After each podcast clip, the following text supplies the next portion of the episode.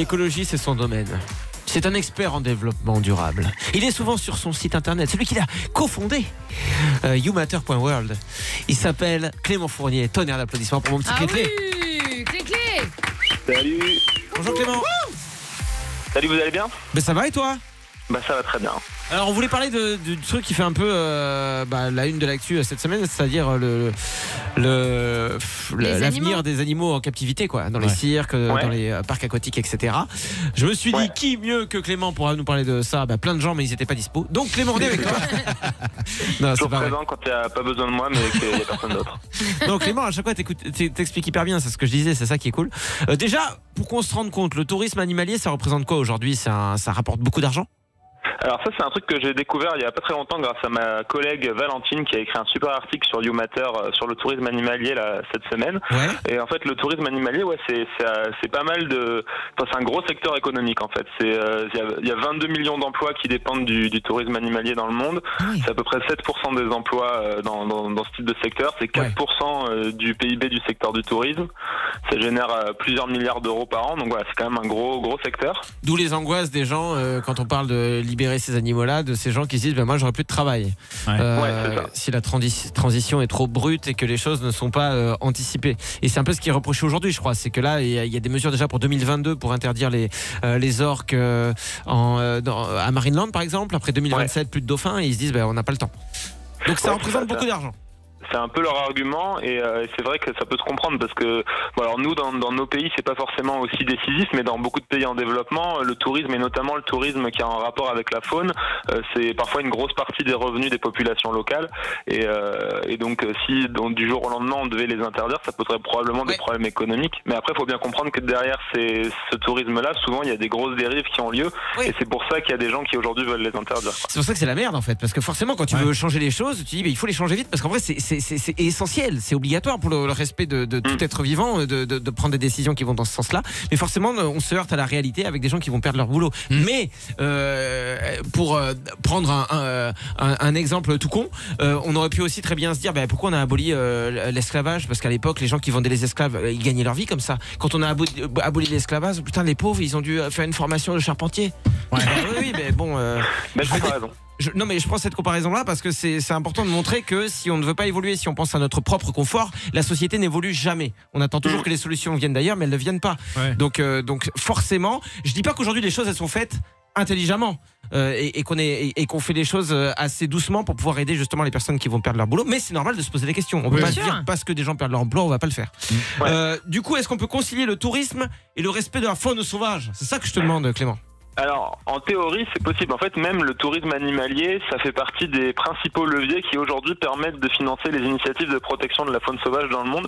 C'est-à-dire qu'en gros, s'il n'y avait pas des touristes qui viennent dans certains pays pour euh, voir des animaux ou pour en- être dans des réserves naturelles, Ouais. il y a beaucoup de projets de protection qui ne seraient pas financés. Et c'est aussi un des principaux arguments qui existent pour motiver les gouvernements à mettre en place des réserves naturelles protégées dans les pays où il y a de la faune sauvage, parce qu'en gros, les gouvernements, ils se disent, bah, trop bien, si on fait une réserve de faune sauvage, ça va attirer des touristes, si on protège les animaux, ça va attirer les touristes.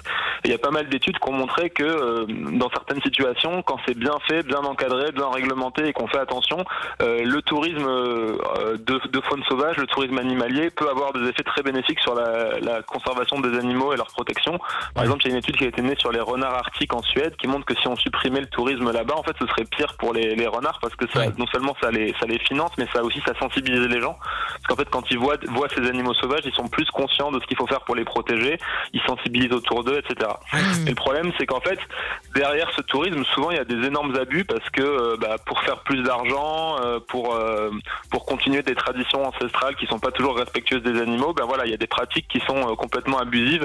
Donc on connaît un peu, enfin, on commence à connaître maintenant tous les abus qu'il y a, par exemple derrière les tigres qu'il y a en captivité avec lesquels on prend des selfies, c'est des tigres qui sont dressés de façon euh, de façon assez cruelle, qui sont Ouais. souvent drogués. Endormis, ouais, c'est ça aussi. Ils, ont, ils sûr. prennent des seringues. Les éléphants aussi, hein, Ouais. les éléphants, c'est la même chose. Il y a Ouais. plein d'autres animaux comme ça qui sont concernés. Par exemple, dans l'article de Valentine que vous pouvez lire sur YouMatter, on vous parle aussi des, des, des dresseurs de, de serpents, des charmeurs de serpents en Inde. ouais.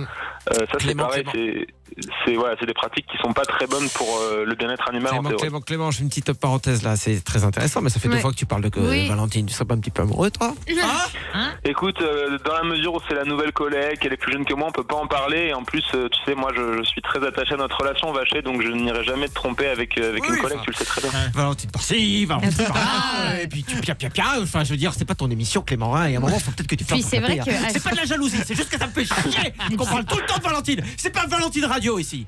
D'accord c'est pas le Valentine elle, Time. Valentine, elle va pas venir sur Fun Radio parce qu'en fait, on la, on la réserve pour les émissions sérieuses. Elle va sur BFM la semaine prochaine. Donc, euh, Ouais, chez les gens qui moi, je ont, euh, c'est qui c'est ont moi Mac. pour les émissions. euh, Bon